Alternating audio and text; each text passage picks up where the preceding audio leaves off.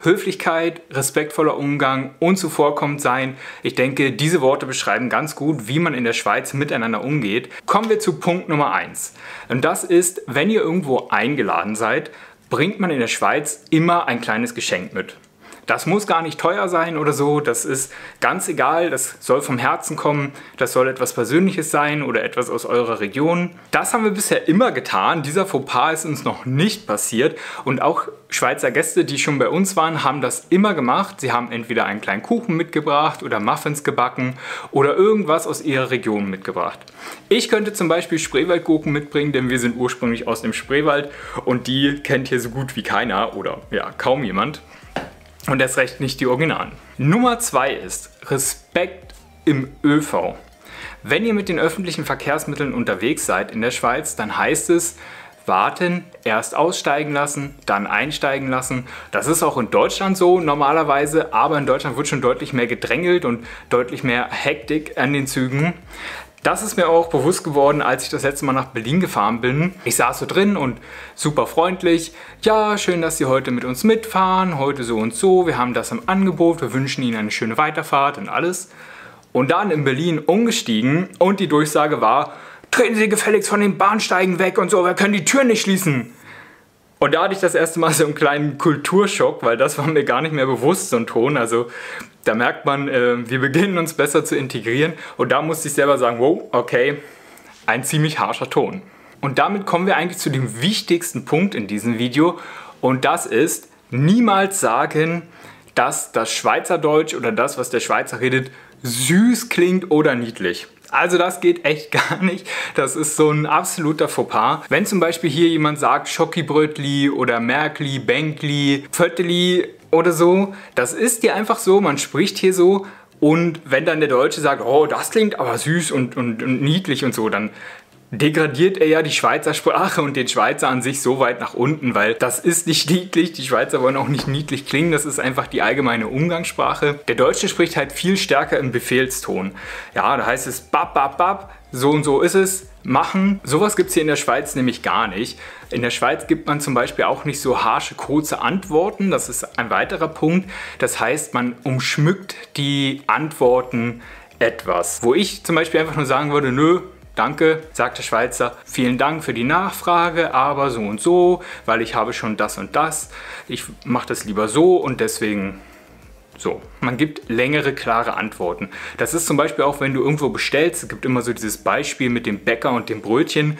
Da kommt der Deutsche in die Schweizer Bäckerei und sagt, ich krieg drei Semmeln. Also ich habe auch in Deutschland noch niemanden getroffen, der so redet.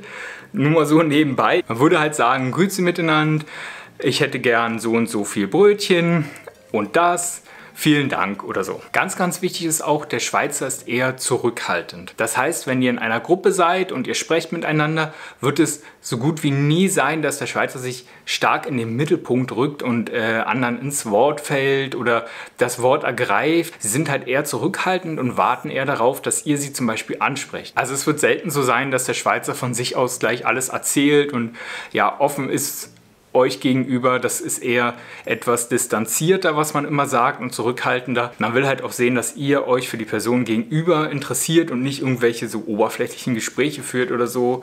Ja, Darum geht es eigentlich. Dann gibt es noch so kleine Fauxpas, die ich auch schon miterlebt habe. Die Schweizer halten sehr, sehr viel von ihren Produkten, zum Beispiel von ihrem Schweizer Fleisch, was auch eine bessere Qualität hat als anderswo. Und wenn ihr jetzt irgendwo seid, es gibt so spezielle Würste oder, oder Arten, die man machen kann. Da gibt es zum Beispiel so die St. Galler Wurst, ja. Das ist so eine ganz spezielle Sache. Und da ist es ein bisschen verpönt, wenn man zum Beispiel gleich Senf oder Ketchup dazu will oder Pommes. Ja, in Berlin sagt man immer Pommes Schranke zum Beispiel Pommes mit Mayo und Ketchup. Ja? Und man sagt eigentlich, dass diese Wurst und die Qualität, die sie machen, so gut ist, dass man das nicht mit Ketchup voll manchen muss. Darum geht es eigentlich und das ist so ein bisschen, naja, sollte man eventuell nicht machen, aber dir wird auch keiner die Ohren langziehen, wenn du nach Ketchup fragst oder nach Senf. Wenn ihr irgendwo eingeladen seid, wie zum Beispiel zum Fondue essen oder so, dafür gibt es bestimmte Regeln, Die solltet ihr euch vielleicht vorher angucken oder so. Es geht einfach darum, sich so ein bisschen für die Kultur und die Geschichte dahinter zu interessieren. Denn das ist oft ein äh, bisschen verpönt oder sorgt oft für Lacher und so, wenn man nicht genau weiß, wie das jetzt gegessen wird. Zum Beispiel dürftet ihr euer Brot nicht im Käse verlieren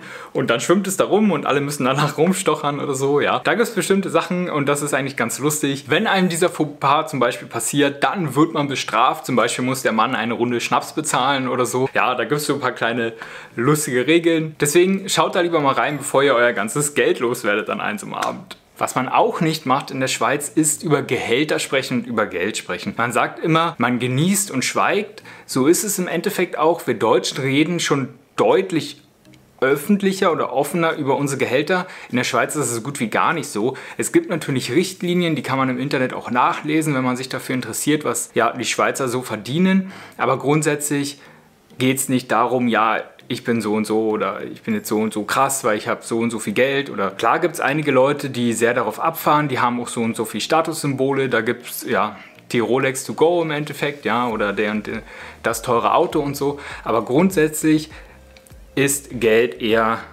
ein Tabuthema. Ein weiterer Punkt ist, man sollte die Gastfreundschaft der Schweizer nicht überstrapazieren. Da die Schweizer alles eher durch die Blume sagen und eine höfliche Bitte die Aufforderung ersetzt. Könntet ihr zum Beispiel da zu Gast sein und jemand sagt um 10 Uhr, ob ihr noch einen Kaffee möchtet, weil so und so. Das heißt aber eigentlich, es ist langsam Zeit zu gehen. Das ist zum Beispiel uns passiert. Wir haben das natürlich überhaupt nicht gecheckt, ja. Und weil ich gerne Kaffee trinke, habe ich gesagt, ja klar, gerne nehme ich noch einen Kaffee und so, auch wenn es um 10 ist. Das war das im Endeffekt, das sollte das heißen. Und dieses umformulierte auffordern, das muss man erstmal verstehen. Das ist ja nicht immer so einfach, aber mit der Zeit kommt es und mittlerweile verstehe ich es auch.